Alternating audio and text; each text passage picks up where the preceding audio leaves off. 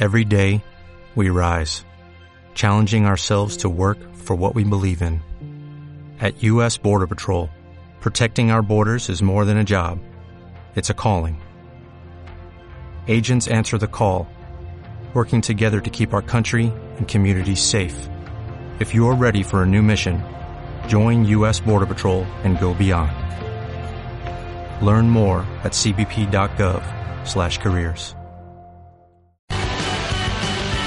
Yo, Tú, él, ella, vosotros, ellos, nosotros, Unión Madrid. la de todos.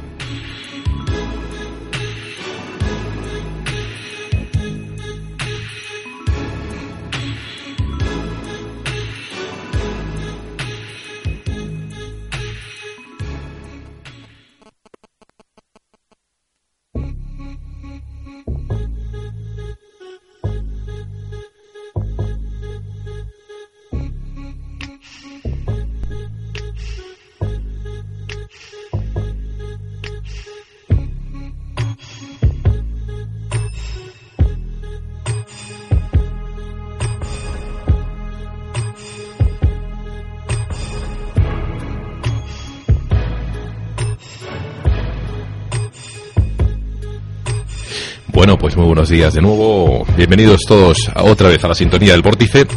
Aquí Mito Adjan Campos, quien nos habla de nuevo.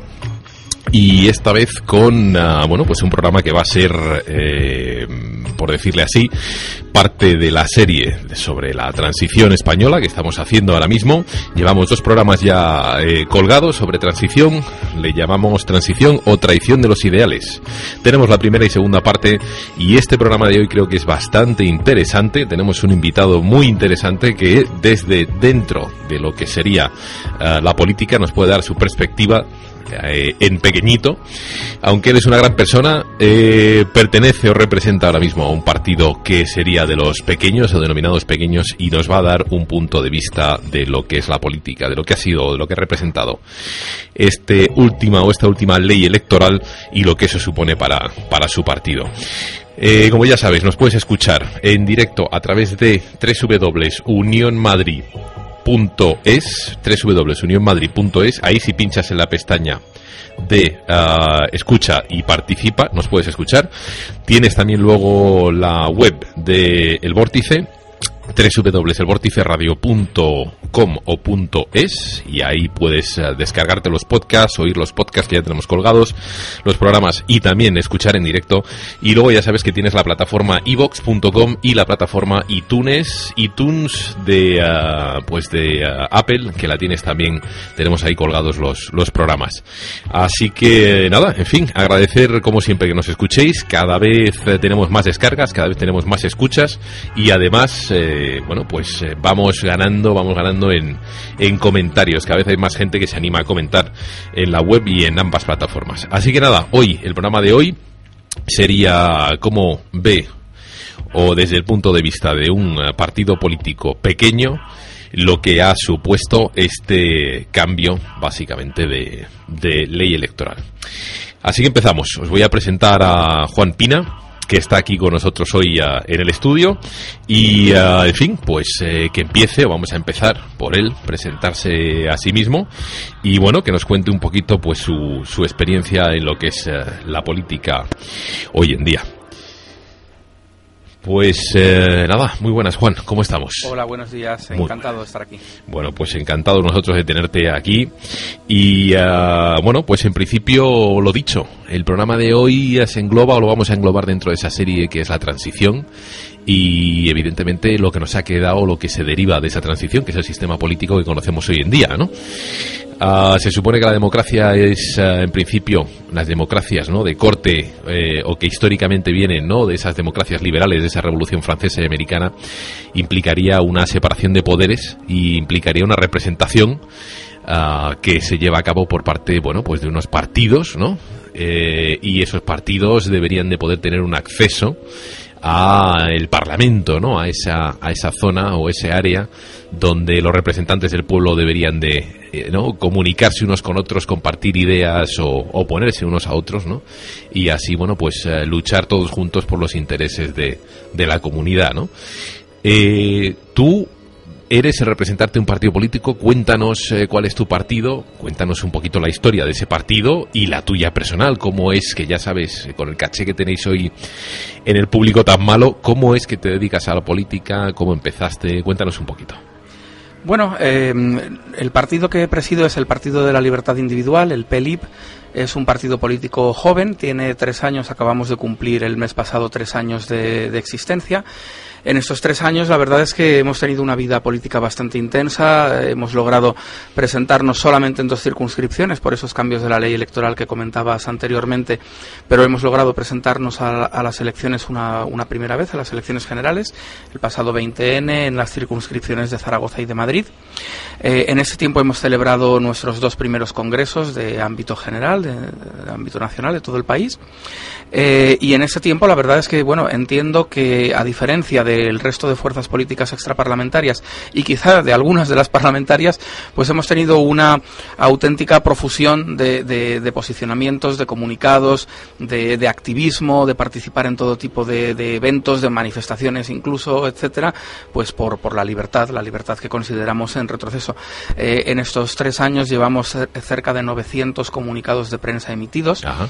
de los cuales muy poquitos han salido en los medios más importantes, eh, alguna cosa, pero muy poco. Uh -huh. y, y, la verdad es que, bueno, vemos que ese veto electoral del que luego seguro que hablaremos largo y tendido a los pequeños partidos políticos también tiene su expresión, quizá incluso eh, mayor aún en los grandes medios de comunicación que, como todos sabemos, son meras correas de transmisión de uno de los dos grandes bloques en los que se divide este partido único bicéfalo que padecemos en España desde que se instauró el régimen de 1978, con lo mm. cual agradezco mucho a, a Unión Madrid como a todos los medios que de alguna manera pues nos permiten expresar nuestras opiniones y, y decirle a la sociedad que aparte de, de, conservadores y socialistas, es decir, colectivistas de un signo o de otro, existimos también los liberales, que es una anomalía democrática que en España, a diferencia del resto de Europa, no tengamos ninguna representación uh -huh. y, que, y que, bueno, que estamos aquí y que, y que estamos aquí para quedarnos y que esto es un proyecto de muy largo plazo. Claro, porque hay que decirle a la gente que, aunque aquí en España es la primera vez que os presentáis eh, el 20N, eh, obtuvisteis ya alrededor de dos mil y pico votos, si no me equivoco, 3.000 votos es lo que obtuvisteis fueron más o menos algo en Madrid. más de 2.000 al Congreso, pero luego fueron unos 7.000 y pico al Senado. Vale, o sea que es decir, que sois en principio lo que se llamaría un partido político pequeño, igual que esta radio es una radio pequeña y las que normalmente os dan participación, ¿no? Os dejan participar son pequeñas.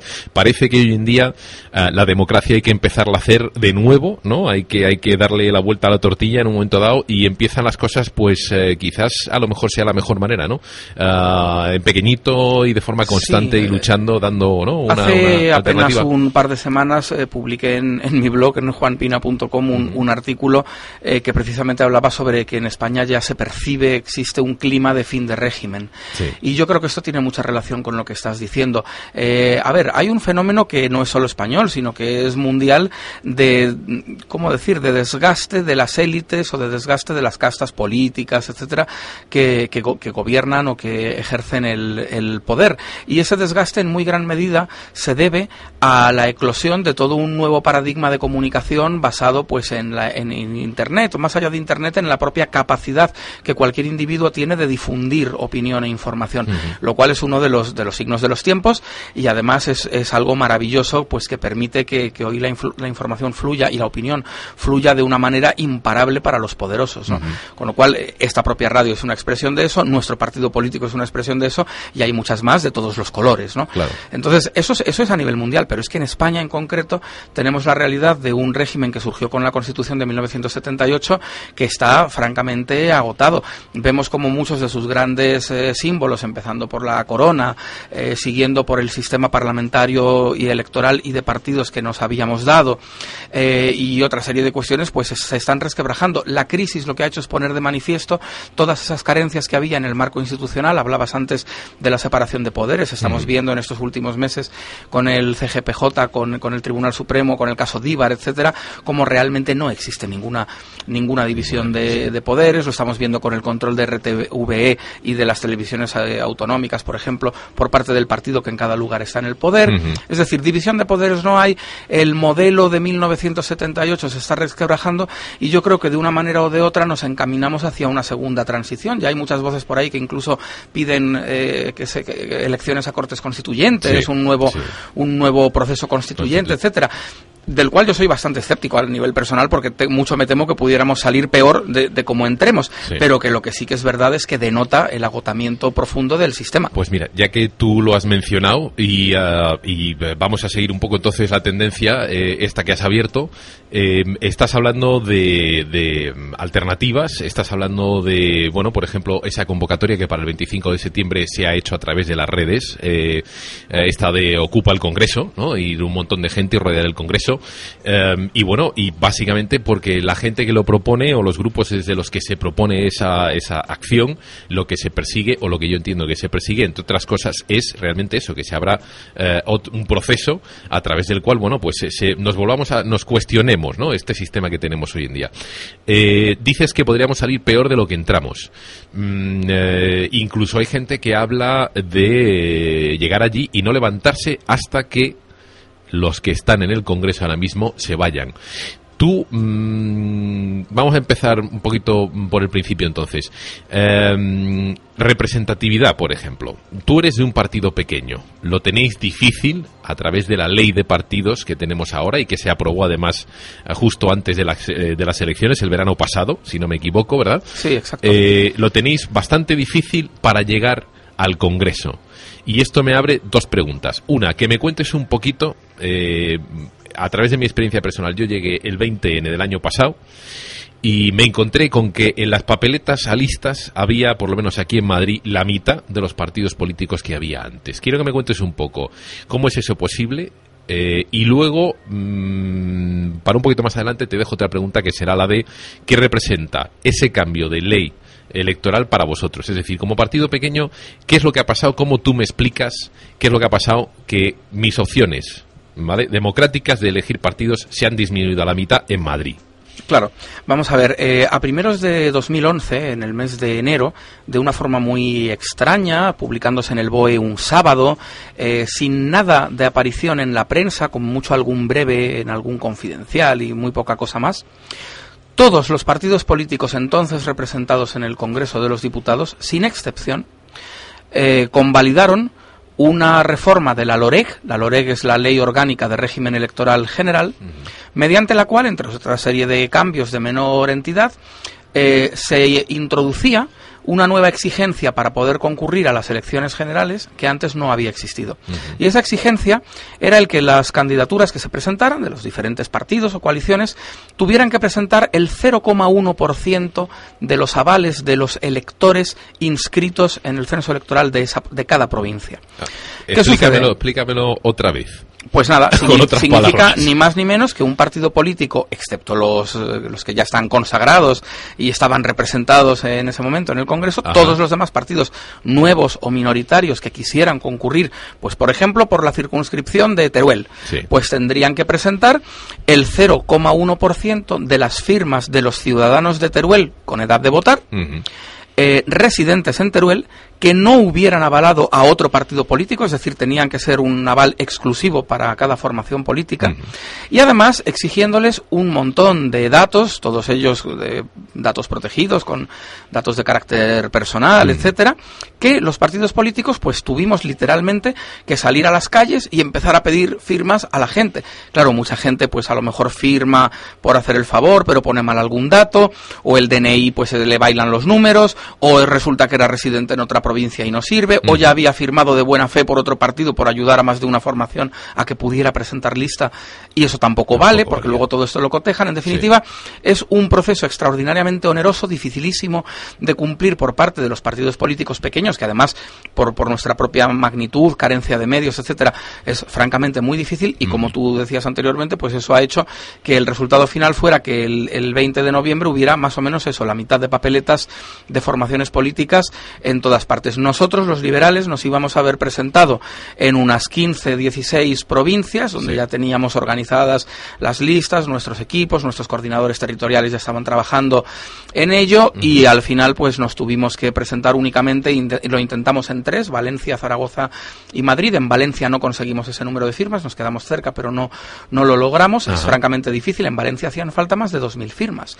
en Zaragoza, 800 y, pico, y pico. Que las conseguimos sobradamente. Y en Madrid hacían falta, eh, teóricamente, 4.600, pero lo cierto y verdad es que después como, como hay eh, un porcentaje, obviamente, de firmas que no van a ser válidas, pues tienes que conseguir al menos un 15, un 20, un 25% más de las solicitadas.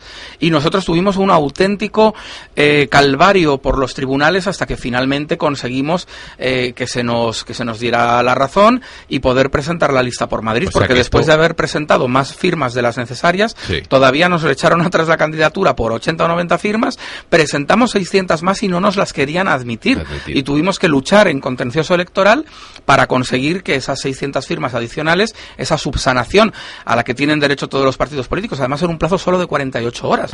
Y en esas 48 horas conseguimos casi 600 firmas más, bueno, pues que eso computara y que nos pudiéramos presentar por Madrid. O, sea, que, verdaderamente es, draconiano. Es una, es una, es una verdadera zancadilla básicamente una zancadilla a cualquier organización que sigue claro, político que se quiera presentar una y eso es algo que hicieron. Fíjate lo difícil que es que se pongan de acuerdo en esa eh, en esa permanente disputa escenificada entre el PP y el PSOE y las demás formaciones políticas en la que parece que nunca se ponen de acuerdo en nada y que se llevan mal y escenifican todos esos esos desencuentros entre ellos en los medios de comunicación.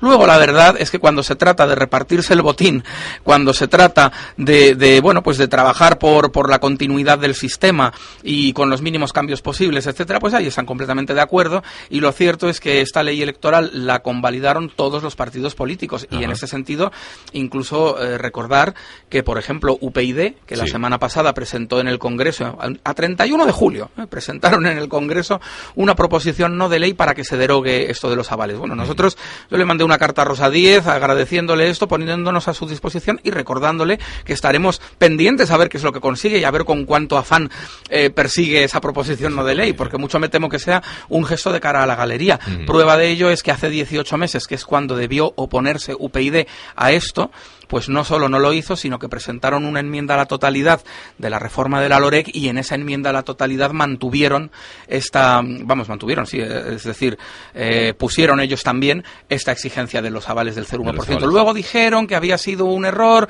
que lo pondrían en su programa electoral, efectivamente lo pusieron y a 31 de julio del año siguiente, casi un año después, pues vienen y hacen esta propuesta en pleno verano y, en fin, eh, evidentemente no nos creemos que, realmente tengan un interés de perseguir con, con de una forma fuerte e importante mm. esta derogación de, esta nueva disposición tan injusta y tan, y tan difícil de cumplir para las formaciones minoritarias, porque sencillamente ellos son el partido, como se ha visto el 20N, más beneficiado por esta nueva, por, nuestra nueva ley. ellos con un solo escaño por Madrid, el de doña Rosa Díez, han podido presentarse en todas las provincias e islas de España a Congreso y Senado sin pedir una sola firma. Nosotros de 16 circunscripciones nos hemos podido presentar finalmente en dos. Esa es la gran diferencia. Bueno, aparte de que ellos eh, reciben subvenciones y nosotros por estatutos las rechazamos. Cuéntanos, ah, bueno, pues ahí cuéntanos un poquito. O sea, es decir, con todo esto, esta nueva ley eh, implica qué implica para un partido como vosotros, porque vosotros lleváis tres años, me has dicho ya, desde, desde la formación aquí en España, ¿vale? Eh, tenéis, sin embargo, hay un partido liberal en Europa, ¿no? En el Parlamento Europeo hay un partido liberal, si no me equivoco. Sí, sí, por supuesto. Los, los, liberales somos la tercera fuerza política en toda Europa. Hay partidos liberales que son un poco más cercanos a la socialdemocracia, otros que lo son un poco más al conservadurismo. Nosotros, en el caso español, somos liberales radicales, liberales libertarios. Estamos, somos un partido pacíficamente antisistema. Eh, queremos cambiar las cosas de una manera profunda y no nos conformamos con un liberalismo eh, que sea un híbrido, que esté en medio entre socialistas y conservadores. Pues Queremos un liberalismo, pues mucho más radical y mucho y mucho más, eh, eh ¿cómo decir? Pues mm, que quiere cambiar las cosas de, una manera profunda. Vamos a ir, vamos a ir ahí entonces un poquito más, más, eh, más adelante. Eh, ¿Qué representa entonces para ti? Exactamente, y, en pocas palabras, ¿qué representa esta nueva ley o qué representó esta nueva ley en esfuerzo, o sea, que cuéntame un poquito de lo que representa el esfuerzo, y para ti, en tu forma de parecer, ¿qué es, en tus palabras, qué es esta ley o qué, o qué se intentó con esta nueva ley? Bueno, empiezo por esto último. Esta ley, así la calificamos en su momento, nosotros fuimos los que acuñamos la expresión, es un veto electoral. Es decir, eh, aquello fue una especie de golpe mm, constitucional, democrático, legal, pero una especie de golpe para cribar, para, para evitar que puedan surgir nuevas, nuevas opciones, ni más ni menos. ¿no? Y ese veto electoral que supuso para nuestra formación política, bueno, pues supuso un esfuerzo tremendo, supuso una indignación enorme cuando, cuando vimos que con un excedente de firmas tan grande todavía nos echaban atrás la candidatura de Madrid, supuso que en 48 horas de miércoles a viernes lloviendo, la gente el miércoles a las 7, las 8 de la tarde, nuestros afiliados, se bajaran a la calle a pedirle firmas desesperadamente a los taxistas, a la gente que pasaba por allí y que en menos de 48 horas consiguiéramos 600 firmas más, 600, ¿eh? solamente en la ciudad de Madrid. Eh, la verdad es que fue algo tremendo, por un lado unió muchísimo a nuestros afiliados, eh, les hizo compartir una experiencia verdaderamente muy intensa porque, porque es durísimo obtener pues más de 5.000 firmas, casi 6.000 firmas solamente en Madrid en, en, esas dos semanas y sobre todo el esfuerzo final cuando no se lo echaron para atrás. Y luego también la satisfacción tremenda cuando vimos que la justicia por fin nos dio la razón quitándosela al presidente de la Junta Electoral Central y magistrado del Supremo, prácticamente llamándole prevaricador, con otras palabras, ¿no? en, en, la, en la sentencia de, de la jueza que, que convalidó nuestra candidatura y que ordenó su proclamación a la Junta Electoral Provincial de Madrid, pero bueno, pues fue una, experiencia tremendamente intensa. Ahora bien, lo que tenemos es bastantes dudas de qué va a significar esto en el futuro.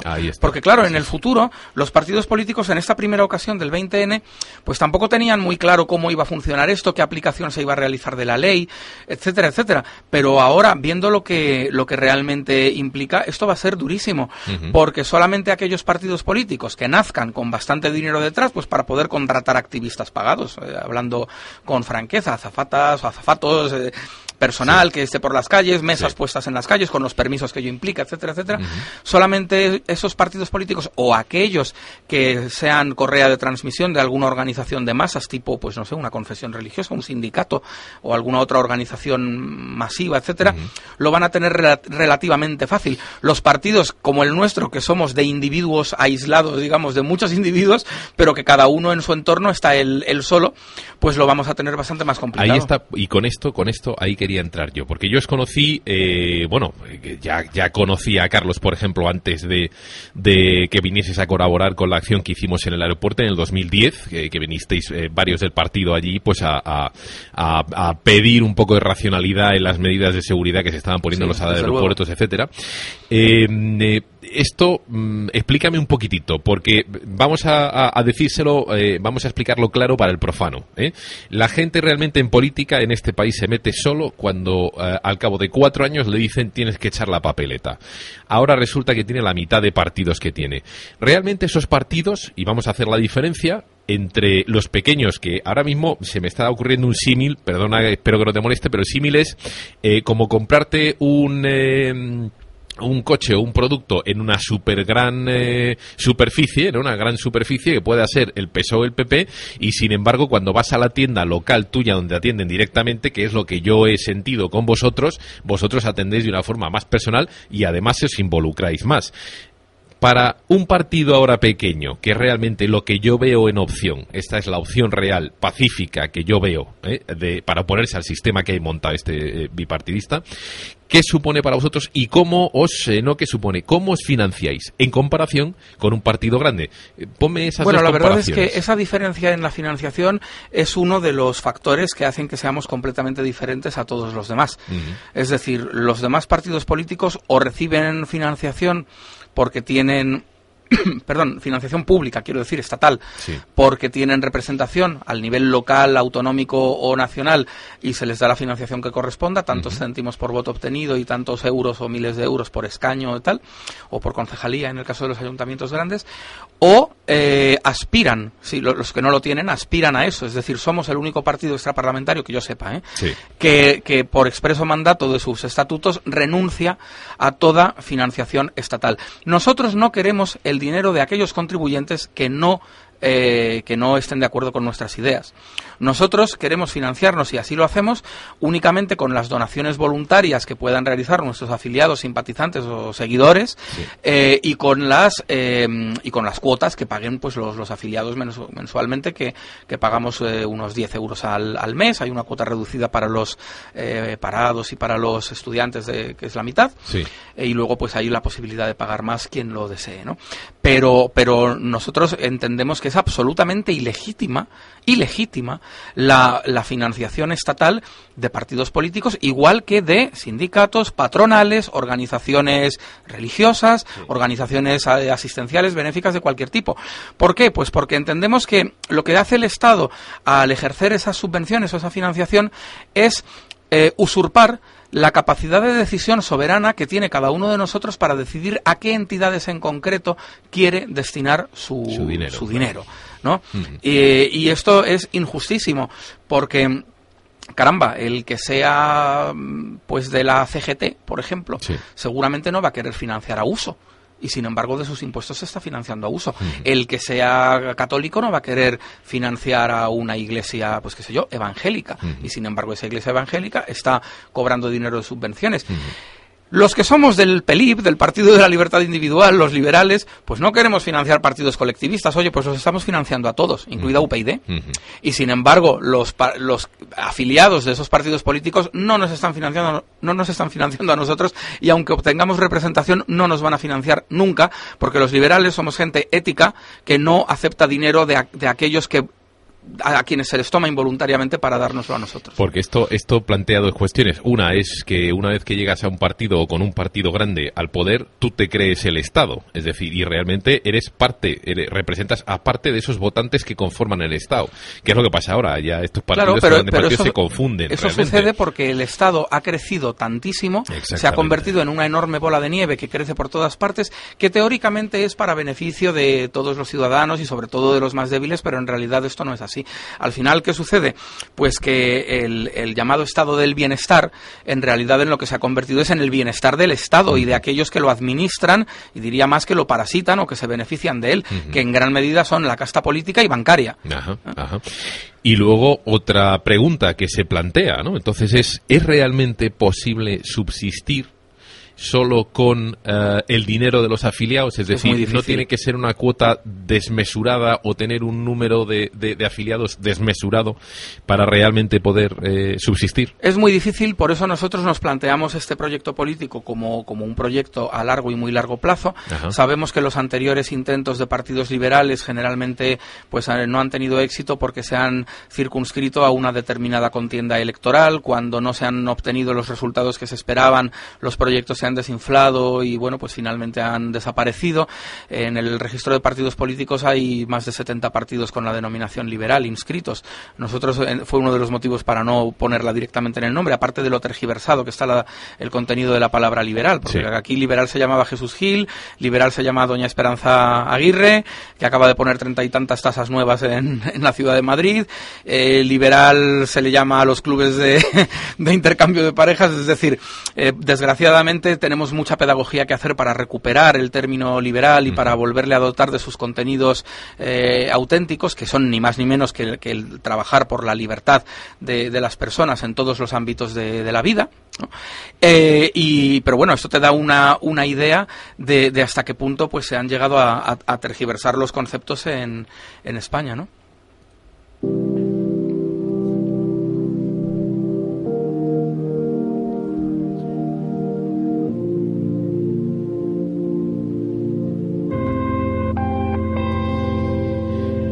Pues estamos hablando con Juan Pina, presidente del Partido de las Libertades Individuales, y bueno, lo que se podría llamar un pequeño partido eh, o un gran pequeño partido, en fin, no sé cómo decirlo, podríamos hacer el juego de palabras, y nos está contando lo que significó, por ejemplo, para un partido como el suyo, ¿eh? Eh, pues eh, para un grupo de gente como el suyo, que trabajan básicamente, eh, bueno, pues, pues tienen que sacar el tiempo de, aparte de sus trabajos, la mayoría de la gente que compone el partido, que son profesionales, es decir, su dinero no llega del Estado. El partido, además, eh, así mismo lo- lo- lo ha estipulado, es decir, rechaza las subvenciones del Estado.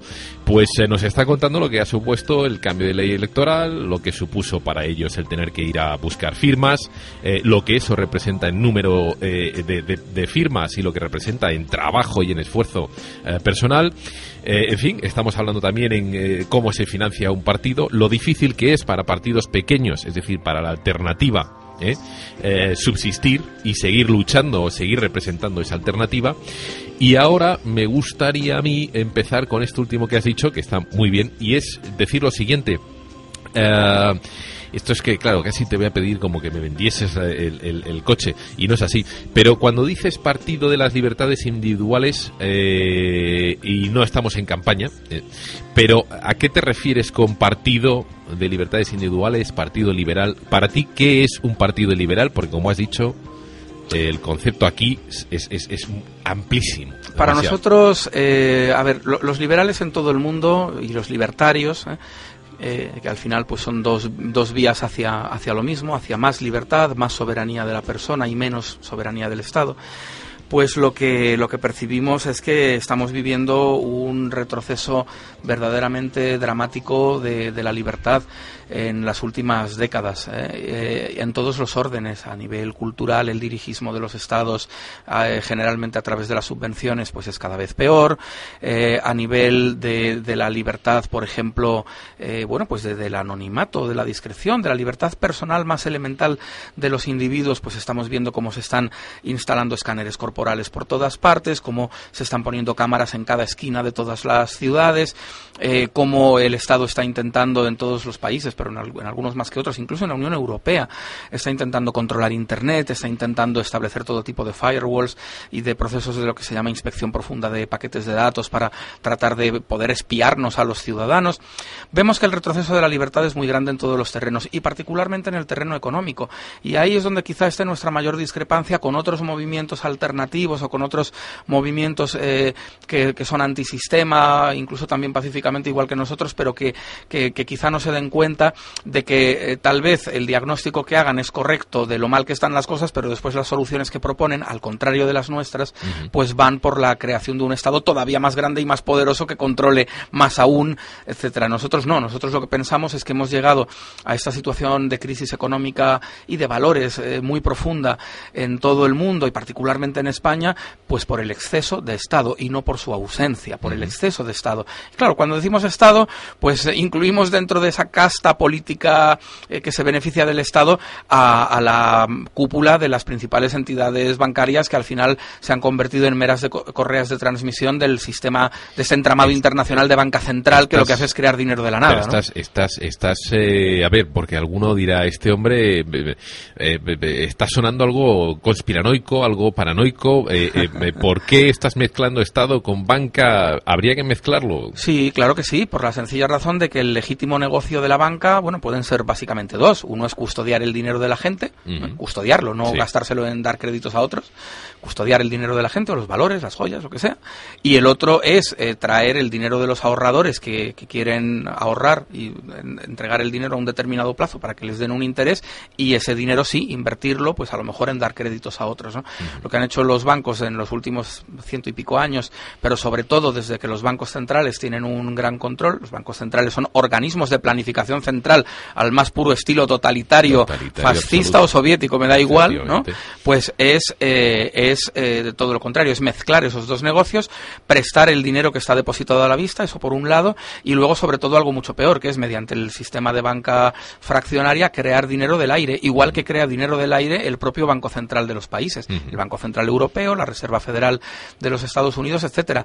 Esto ya era así, siempre había sido grave, pero desde el año 71, cuando el presidente Nixon eliminó el patrón oro, pues la situación se ha agravado mucho más. Los ciclos, eh, que no debería haber ciclos o deberían ser muy tenues, pero estos ciclos económicos de grandes auges, unas burbujas tremendas, que parece que todo va bien, que a todos nos va de maravilla, todo el mundo gana dinero, los bancos se forran, la gente se compra casas, la avala con una etiqueta de anís del mono, eh, todo va de maravilla, los trabajadores ganan más, las empresas se hinchan a ganar dinero a las puertas, etcétera. Y luego, lo contrario, cuando termina ese ciclo y viene el contrario, pues una recesión tan aguda tan, tan dramática, tan trágica para millones de personas como la que estamos padeciendo ahora, pues todos es, todo eso, esos ciclos de auge y de recesión, mm. se deben al entramado de bancos centrales y a una banca comercial que lejos de ejercer sus tareas eh, legítimas y normales y además de hacerlo pues como cualquier otra empresa y asumiendo sus pérdidas en el caso de que se equivoquen, pues resulta que no, resulta que son unas empresas especiales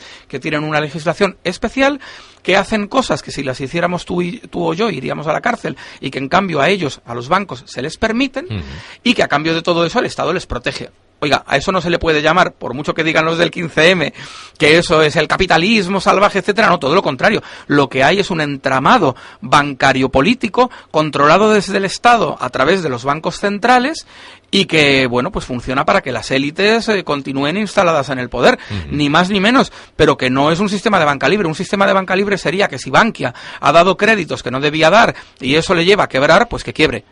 Nosotros llevamos diciendo desde el inicio de, de, todo el problema de estos últimos meses de Bankia que quiebre Bankia. que quiebre Bankia. es decir, que quiebre Bankia y que los acreedores de Bankia, como en cualquier otra empresa, se hagan con ella y pongan a la dirección que quieran poner. Pero claro, ¿qué, qué ocurre? Que el establishment, la casta política española, pues no quiere perder el control sobre esa entidad que, bueno, pues que es muy grande y que tiene muchos activos, etcétera. Y lo mismo con las demás que están en una mala situación. Cuando una empresa quiebra, lo que tiene que ocurrir es que los acreedores se hagan cargo de la misma mediante un concurso de acreedores, un proceso judicial, y que esa empresa pase a manos de, sus acreedores. Eh, y eso es igual para una zapatería que para un banco. ¿Por qué al señor zapatero, no me refiero al expresidente del gobierno, sino al propietario de una zapatería, cuando quiebra no van a venir a rescatarle, ni van a hacer que todos los españoles se endeuden con el extranjero para poder rescatar a ese, a ese zapatero o a ese fontanero o a ese frutero, y sin embargo al banco sí? Entonces nos ponen como excusa que los depositantes podrían perder sus depósitos y eso es algo absolutamente falso porque por un lado, para algo hay un fondo de garantía de depósitos.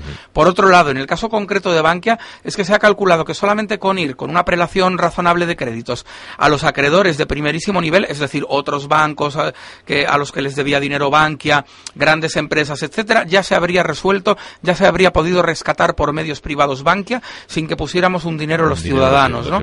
Entonces, eso es lo que sucede, que, claro, que el entramado bancario, sobre todo inducido por los bancos centrales y controlado por ellos, es el que nos ha llevado a esta situación, es el que ha hecho una burbuja inmobiliaria terrible, es el que ha puesto los tipos de interés durante una década muy por debajo de su valor real, haciendo, enviando malas señales al mercado, haciendo que miles de inversiones que a lo mejor no se deberían haber hecho o se deberían haber hecho de una manera más austera, se hayan hecho eh, pues con gran derroche de medios y luego todo eso haya creado una gran burbuja de deuda de, millones de deudas que ahora no se pueden devolver porque nunca debieron haberse contraído. Tengo una preguntita. ¿Y qué te parece que, eh, además, encima de hacer, bueno, unas prácticas o ingeniería financiera increíblemente extraña, diríamos fraudulenta, de repente, eh, y además encima se indulte a los directivos, por ejemplo, de esas entidades eh, bancarias? ¿Cómo es posible que el partido, por ejemplo, mm, socialista o el PP ahora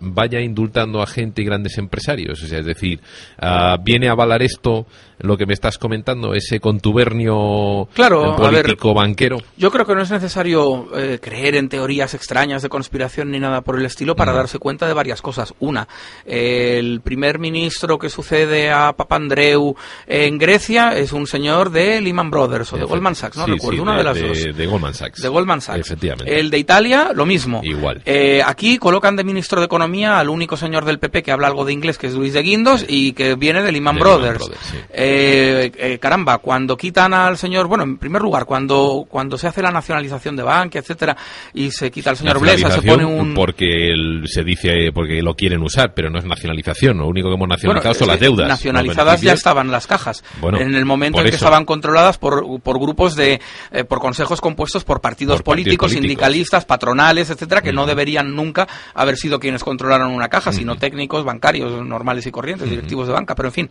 el caso es que lo que vemos eh, que se repite eh, país tras país y situación tras situación, cuando el Partido eh, Popular toma control de Bankia, pues el señor Rodrigo Rato, de alguna manera, ¿quién es? Pues ha sido ministro de Economía, pero es que además ha sido el principal dirigente del Fondo Monetario Internacional, Internacional. que es una de las instituciones de Bretton Woods que inducen esta política monetarista de creación de dinero de la nada, de no respaldo del dinero mediante oro ni ningún otro patrón objetivo, de tal manera que los políticos puedan imprimir a placer tanto dinero como consideren y juegan con el valor del dinero porque hacen esas devaluaciones encubiertas aguando la sopa, poniendo más billetes en circulación de los que hay, de lo cual la gente no se da cuenta, se da cuenta de que de pronto pues tiene menos poder adquisitivo y que el dinero vale menos y no entiende por qué se producen situaciones de, de inflación o de hiperinflación. Y lo que sucede es que los políticos están imprimiendo dinero de más, ¿no?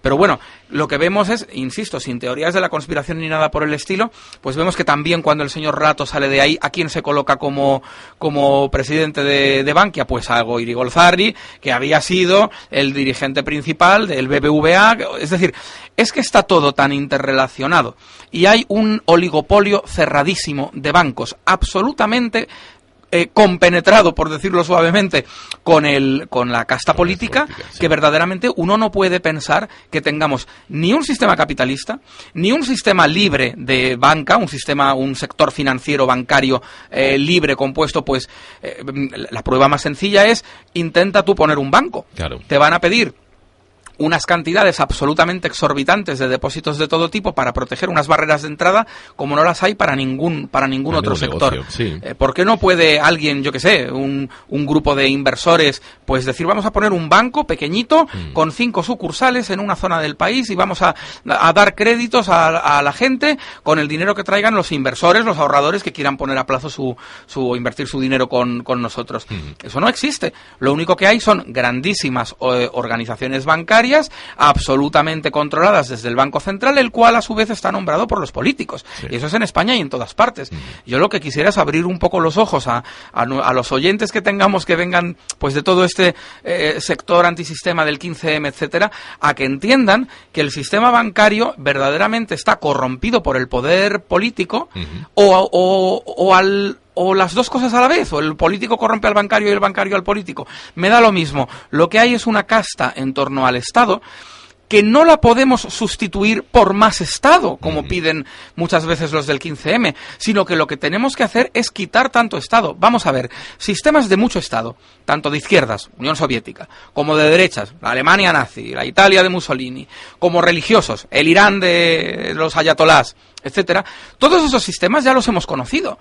Si queremos algo realmente novedoso, que rompa con, con la situación de sumisión en la que nos encontramos los ciudadanos, tendremos que ir necesariamente hacia más libertad y hacia menos Estado. No lo vamos a resolver con más Estado. Lo vamos a resolver, si lo conseguimos, con menos Estado, no con más. Pues déjame que te haga una puntuación a esto que has dicho el otro día. Escuché a Bill Cooper eh, haciendo una comparación de escalas o presentando una escala entre lo que era libertad y lo que no lo es, ¿no? Y entonces eh, me pareció muy curioso porque era la primera vez que escuchaba a una persona decirlo así eh, y tan abiertamente, ¿no?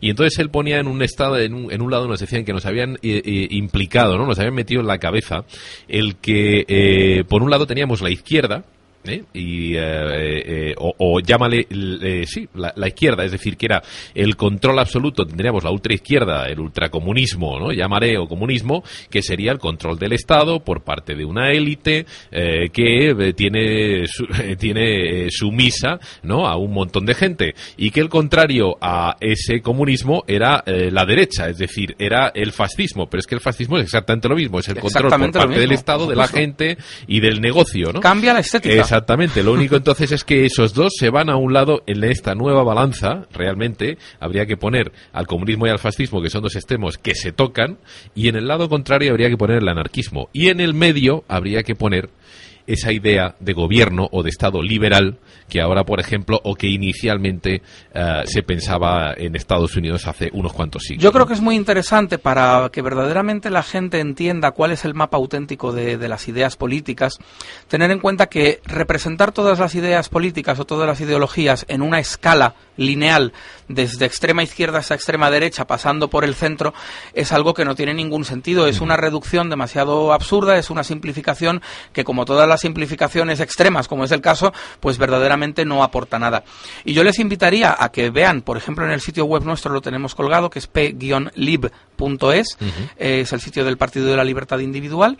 Eh, arriba a la derecha van a ver test de Nolan. Uh -huh. Bueno, pues ese test es un, un, lo que presenta es un mapa de las ideas políticas en el que se ve claramente cuáles son, con los dos ejes de mayor individualidad y mayor colectivismo, por un lado, y de izquierda convencional y de izquierda eh, y derecha convencional por el otro, de mayor libertad personal o menor y de mayor libertad económica o menor libertad económica, pues te traza dentro de un, de un mapa, de una cuadrícula, dónde está cada cosa. Y te vas a dar cuenta de que PP, PSOE, UPyD, eh, incluso Izquierda Unida, van a estar dentro, eh, van a estar en puntos diferentes, pero más o menos dentro de la misma altura uh -huh. del mapa. Van a estar más uh -huh. a la izquierda o más a la derecha, pero a la misma altura dentro del mapa, uh -huh. aproximadamente. Sí. Mientras que los liberales estamos en otro polo completamente diferente. Y junto con nosotros, pues estarían efectivamente los ácratas, los anarquistas.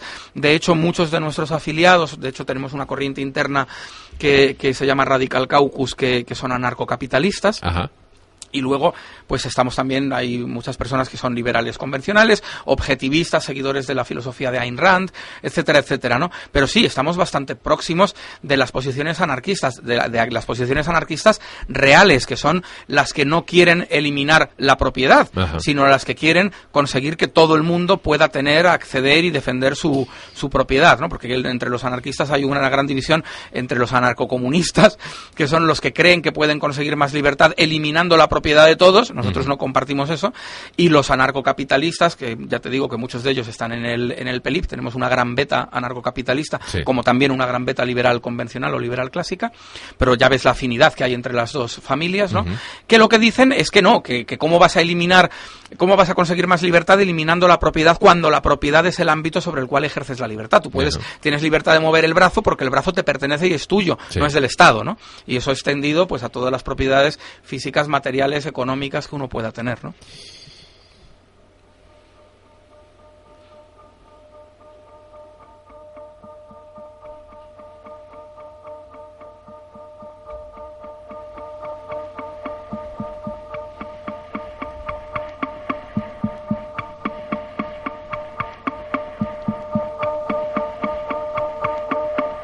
Bueno, pues eh, seguimos con un mini break eh, para, bueno, matizar un par de cosas. Seguimos hablando con Juan Pina, presidente del Partido de las Libertades Individuales. Uh, bueno, que se presentó a las pasadas elecciones del 20N como, entre otros muchos, bueno, ya no tantos, pero entre otros como alternativa a lo que conocemos hoy, a esos partidos grandes, ¿no? Grandes partidos que conocemos, que llevan ya muchos años, uh, pues, uh, dentro del establishment y que representan al final la misma idea, el mismo concepto de Europa, ¿eh? y representan luego al final en realidad el mismo concepto o idea de lo que sería la economía y la sociedad y que al final realmente no nos está dando soluciones porque además encima está esto impregnado de todo lo que arrastramos ¿eh? de 40 años de bueno sistema fascista aquí en España y de economía fascista, que podría ser mejor o peor, no lo sé, la gente podría estar mejor o peor, pero evidentemente, uh, bueno, pues uh, hemos heredado ¿eh? los sistemas o el sistema político uh, de, de, aquella época. bueno, pues Juan Pina propone otras cosas, su partido propone otras ideas, y lo interesante es no coincidir o oponerse a esas ideas, lo interesante es pensar racionalizar la información que te están dando, que te damos desde aquí, que aquí mm, pues sabéis que os damos todo tipo de información, y empezar a crear un carácter crítico, ¿no? Empezar a crear eh, un pensamiento crítico, empezar a oír diferentes ideas, ponerlas unas contra otras, escuchar realmente, callar y escuchar eh, a, a la persona que te está hablando y empezar pues a construir una alternativa. Eh, esa alternativa, pues una, por ejemplo, puede ser el PELIP, que tenemos aquí a Juan Pina, y hoy, pues, pues impresionantemente estamos hablando de un montón de temas, todos muy relacionados, pero bueno, que eh, van a tono o van de la mano de qué? Pues van a tono de, eh, por un lado, que este programa sirva para incluirse en esa serie de transición española y cómo funciona hoy en día eh, la política en España, a través de los ojos de un partido pequeño y eh, luego, bueno, pues traerte la alternativa, es decir, algo de futuro. Vamos a comenzar a hablar un poquito del futuro. Y me gustaría empezar por preguntarte, Juan, entonces, hablando de ese futuro, me gustaría, eh, bueno, pues exponerte un poquito lo que yo estoy ahora, eh, lo que he leído últimamente de mails Ajá. que me está llegando. Eh, bueno, y la propuesta, por ejemplo, esa propuesta del 25 de septiembre de salir todos a la calle. ¿Por qué? Bueno, pues porque hay un montón de ah, grupos o de personas o de agrupaciones, asociaciones que piensan que eh, es hora de, de tener una ruptura democrática, ah, que es hora de plantearnos, bueno, pues la reestructuración del sistema eh, político que tenemos y, las, y, cómo se subvenciona este, sistema. Eh, pero a mí no me queda del todo claro eh, hasta qué punto, bueno, pues se puede lograr un cambio sa- sencillamente saliendo a la calle e imponiéndose, ¿no? 30 días delante del Congreso un millón de personas. Yo tengo un pensamiento, si salimos un millón de personas eh, delante del Parlamento eh, y han votado 10 millones 300 mil al PP y 6 millones 800 mil al PSOE, estos son 17 millones de votantes. ¿Hasta qué punto sería legítimo, eh, bueno, pues a través de un millón de personas en la calle, pedir ese cambio? Bueno, es, es legítimo, pero que decirte, ¿hasta qué punto puedes legitimar el cambio absoluto y total y no irte al Congreso hasta que no se vayan ellos? ¿Tú cómo Claro, lo ves es eso? que mm, al final lo que sucedería es que aunque hubiera una presión muy grande en la calle, sería necesario después darle forma a esa presión, encauzar esa presión de la calle mediante algún tipo de proceso eh, en las urnas. Sí. Y ahí es donde muy probablemente nos vamos a encontrar con que las grandes mayorías silenciosas, eh, que son ante todo temerosas, ¿eh? Y que no quieren cambios abruptos, que temen esos cambios eh, grandes de paradigma, de sistema y tal, van a ser mayoritarias. Y lo hemos visto, por ejemplo, en casos como el de Grecia.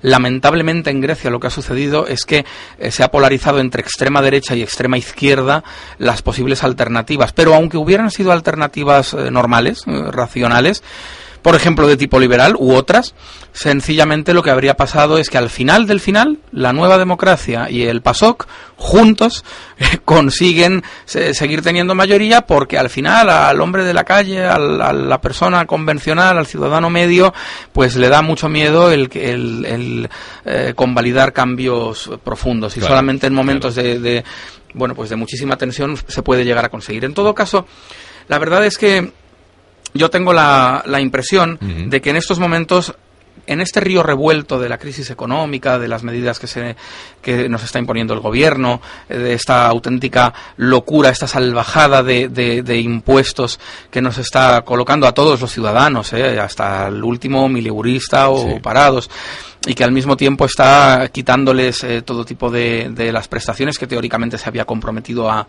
a darles, etcétera, etcétera. Eh, hay un malestar general muy grande, lo hemos visto eh, ayer mismo con una en- anteayer con, con una encuesta, bueno, anteayer la del país y ayer la del la del CI- la del CIS, La del CIS. en la cual está dando el peor resultado de su historia al Partido Popular, pero el PSOE tampoco recupera nada. Ajá. Al final dónde se va? Pues a las válvulas de escape que el propio sistema ha creado que son, por un lado, bueno, Izquierda Unida tiene mucha tradición, pero por ejemplo UPyD es claramente un partido de laboratorio pensado como válvula de escape de la propia casta, del propio Ajá. establishment, la Sí. propia líder pues viene de donde viene, etcétera, ¿no? Y seguramente surjan otras válvulas de escape similares que con bastante dinero detrás, se está hablando de un conocido ex banquero y ex presidiario al mismo tiempo que podría estar encabezando dentro de nada también en el mes de septiembre una operación en clave muy conservadora, eh, muy poco liberal y muy conservadora, pues para captar parte de ese descontento descontento, etcétera, etcétera.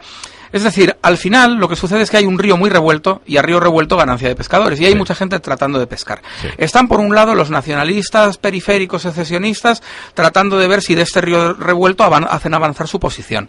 Están por otro lado también pescando los, bueno, pues los unionistas o los nacionalistas más españolistas tra- también tratando de ver si de este río revuelto hacen avanzar su posición. Están tratando de pescar en este río revuelto la izquierda convencional de que de alguna manera pues se reviste ahora de libertaria cuando realmente de libertaria no tiene nada. Lo que quieren es la ortodoxia comunista y montar un sistema absolutamente estatalizado. Ajá. Y ahora lo, re- lo tratan de rejuvenecer y de plantearlo como algo ácrata, como algo libertario, pero que en realidad no es así. En realidad es izquierda ortodoxa que lo que pretende es un sistema en el que todo absolutamente esté estatalizado. Y también intentan pescar en este río revuelto. Al mismo tiempo también, pues los conservadores estamos viendo, eh, por ejemplo, movimientos bastante eh, curiosos dentro del propio Partido Popular eh, para posicionarse por parte de los sectores pues más conservadores y tratar de conseguir determinados cambios. Es decir, en este río revuelto todos los pescadores están a ver lo que pescan. Sí. Y por eso yo la verdad es que mucho me temo que podamos... Es verdad que no podemos seguir así, es verdad que el modelo del 78 está absolutamente agotado, ¿no? Pero también es cierto que tenemos que tener mucho cuidado y hacer las cosas de una manera pues eh, dialogada, de una manera transparente, eh, sin saltos abruptos, con bueno pues con, con un con unos procesos de cambio de sistema que sean eh, razonables y que no nos lleven a terminar peor de lo que estamos ahora, porque es que de una situación como esta bien podríamos salir con la libertad individual todavía más trasquilada de lo que ya está hoy. Como, bueno, porque bien, nos has hecho, nos has pintado el panorama básicamente, ¿no? El, el- el horizonte o el, el escenario político que tenemos ahora mismo en España.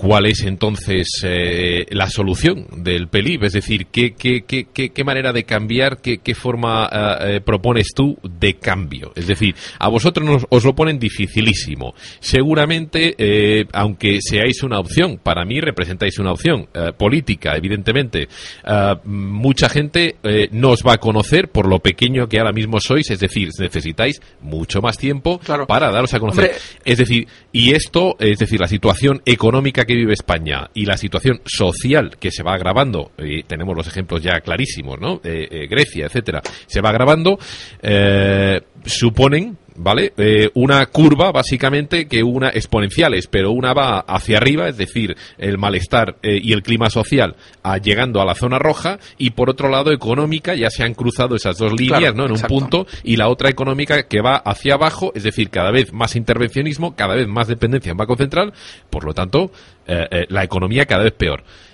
Me- ¿Cuál es la solución para, para invertir estas es, tendencias? es muy bueno, en mi opinión, ¿eh? Eh, es muy bueno que haya presión en la calle frente a lo que hay. Ajá. Lo que también sería muy importante, y nosotros así lo intentamos hacer saber, por ejemplo, el año pasado, cuando estaba la Puerta del Sol tomada por el 15M, Sí. repartimos decenas de miles de octavillas a la gente que estaba allí congregada, tratando de explicarles que la solución no es más Estado porque nos da muchísima pena ver cómo toda esa gente se congrega, ocupa plazas, ocupa Wall Street en, en Nueva York, Sí.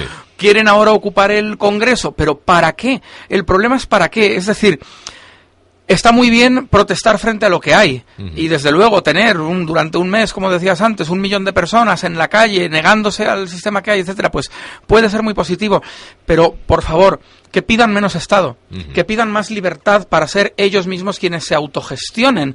El producto de, de su esfuerzo. El, el dinero que ganan, no es posible que tengamos un sistema político y económico en el cual los ciudadanos, el ciudadano medio, un ciudadano de, de ingreso bajo, está trabajando desde el 1 de enero hasta el bien entrado el mes de mayo y generalmente en a nada que tenga un poquito más de sueldo ya llega a julio, agosto, septiembre para pagar impuestos, tasas y cotizaciones. O visto de otra manera, en su jornada laboral entra a las 8 de la mañana y hasta las 12 o la 1, o las 2 o las 3, según el caso, no empieza a trabajar realmente para su empresa y para sí mismo. Todo lo- el trabajo que ha hecho antes se lo está llevando el Estado en impuestos, en tasas, en cotizaciones y a cambio ya vemos lo que devuelve. Y no puede devolver más porque es que es una enorme ficción pensar que esa eh, pretendida redistribución de la riqueza pueda ser real para mantener los niveles de bienestar y los niveles de riqueza generalizada a todo el mundo que hemos eh, vivido durante los últimos 20 o 30 años.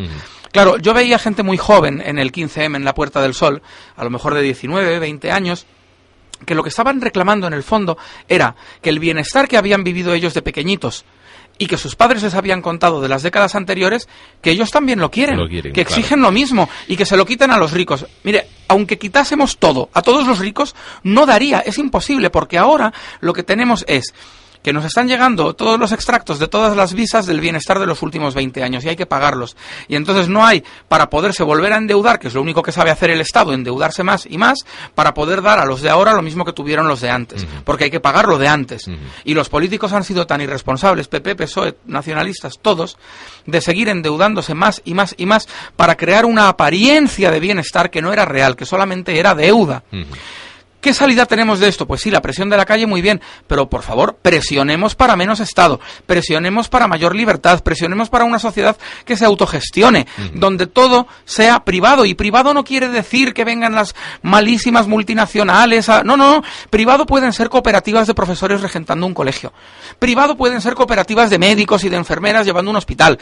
Privado pueden ser organizaciones sin ánimo de lucro, que reinviertan sus beneficios, pero que se autogestionan y que tienen sus propios órganos de gobierno y donde no interviene el Estado para nada. Privados son muchas cosas, son pymes, son autónomos y pueden ser también empresas convencionales. Lo que hay que sacar de la ecuación de la economía es al Estado, porque nos ha traído a este absoluto desastre en el que estamos ahora mismo inmersos. Bueno, pues déjame entonces que te dé, porque llevamos ya una hora aquí eh, hablando, ha sido pues intenso, interesante. Déjame que te haga un comentario como sencillo oyente, ¿no? En este caso, como, bueno, observador de, de- de vuestro partido, ¿no? Eh, a la gente le asusta muchísimo, claro, esto es evidentemente cuestión de la propaganda, ¿no? Cuando dices liberal y sin embargo, y cuando dices propiedad privada, y sin embargo de lo que estás hablando en realidad es autogestionarse. Ejemplo buenísimo que has puesto es el de las cooperativas de profesores, por ejemplo. Eh, yo fui a un colegio que era privado, pero en el que los profesores también invertían junto con la eh, directora eh, su esfuerzo personal y su dinero para construir ese, ese colegio. Es decir, que al final en realidad lo que se trata es de la participación del ciudadano en los asuntos, ya no solo de la política, sino en su vida propia, es decir, poder dirigir su vida propia sin tener que depender de que alguien le dé un subsidio o le diga por dónde tiene que tirar. ¿no? Lo importante es devolverle al ciudadano la libertad, porque libertad es prosperidad. Mm. Ese es nuestro lema del partido y estoy completamente convencido de que así es. En libertad la gente puede prosperar, Mm. puede hacer su pequeño negocio, puede tener, puede trabajar por cuenta ajena, puede montar una empresa o puede formar una cooperativa o una asociación, una sociedad con, con otros socios. Eh, el problema es el Estado. Nuestro mayor enemigo, nuestro principal adversario no son los otros partidos políticos, es el Estado. Nosotros eh, existimos para desmontar pacíficamente el exceso de Estado, este Estado Matrix, para que la gente, como en la famosa película, se tome la pastilla roja, abra los ojos a la realidad y se dé cuenta de que este dulcificado estado del bienestar que nos han vendido desde la transición es un monstruo con pies de, de barro, es un ídolo con pies de barro que, que está desmoronándose, que es insostenible, que no era verdad, que era ficticio, que era todo deuda, ni más ni menos, y que la gente vuelva a tomar el control y las riendas de sus propias vidas al margen del Estado. Ni más ni menos, eso es lo que pedimos. Libertad.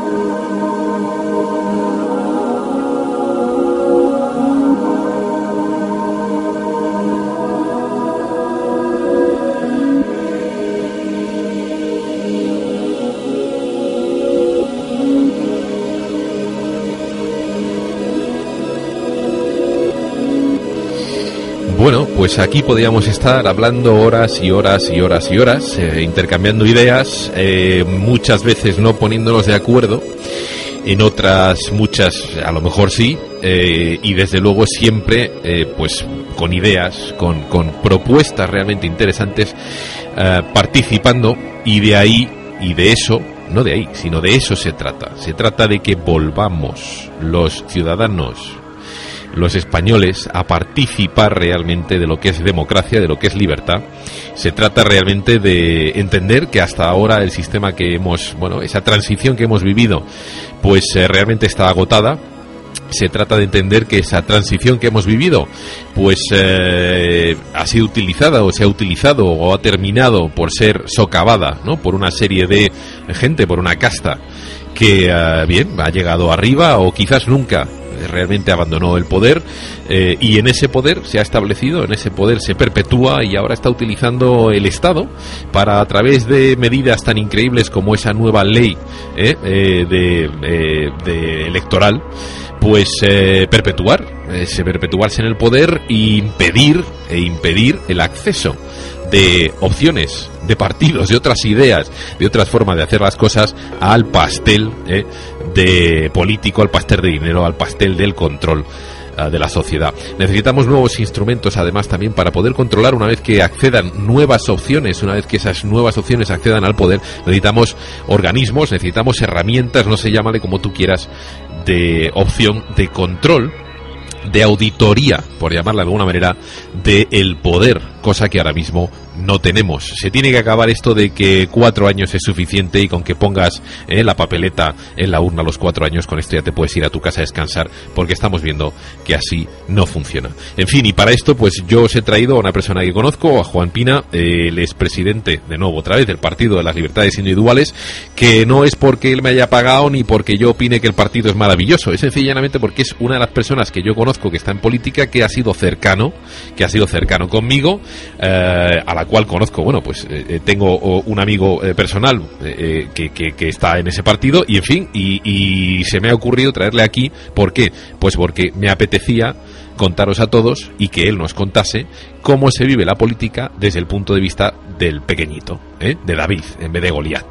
Y pues eh, yo creo que nos ha dado una imagen muy clara y de paso, bueno, pues nos ha ofrecido alternativas, de paso hemos hecho un repaso de la historia, de la historia, en fin, corta, pero eh, esperemos que más larga, de su partido, una opción, y bueno, pues ya llevamos una hora y cinco básicamente, nos vamos a tener que ir despidiendo porque no tenemos más tiempo, y en fin, darte las gracias, las gracias Juan, y, y, y bueno, esperar tenerte aquí más tiempo porque esto cada vez tenemos más invitados, cada vez más gente, esto va subiendo, y esperemos que... Ya lo bueno, creo, empezáis a ser un, un referente radiofónico, de lo cual si- me alegro mucho. A ver si es verdad. Y nada, a mí toda muchísimas gracias por, por esta oportunidad de dar a conocer el Partido de la Libertad Individual y los oyentes que quieran profundizar más, pues en www.p-lib.es tienen todo nuestro sitio web. Genial. Pues eh, nada, ahí os dejamos. Nos vamos como siempre, bueno, pues con un poquitito de sintonía y como siempre, pues con esa reflexión que hemos hecho. Y de nuevo, agradeciéndole a Juan que esté con nosotros, a vosotros por escuchar. De nuevo, repetimos, www.unionmadrid.es para escucharnos en directo. Si pinchas en eh, escuchar y participar, ahí estamos. También la web, el Vórtice Radio. El Vórtice, como el nombre del programa, radio, porque es lo que hacemos, punto punto .com, los dos te dirigen a nuestra web. Desde ahí también tienes la opción de escuchar el Vórtice en directo. Luego tienes todos estos programas que hacemos, los subimos a iVoox y los subimos a iTunes, iTunes, ¿eh? y desde ahí los puedes escuchar. Y ya empezamos a ser, como dice Juan, referente de radios y pones ya sencillamente en Google Vórtice, el Vórtice o Vórtice Radio o lo que tú quieras, empezamos ya a estar en esa primera página de Google, ¿eh? búsquedas, con lo cual no hay pérdida. Muchísimas gracias por escucharnos. Hasta el próximo programa, que en fin, eh, lo subiremos dentro de poco como grabación y muchísimas gracias por, por habernos escuchado, por estar ahí y por participar. Muchas gracias.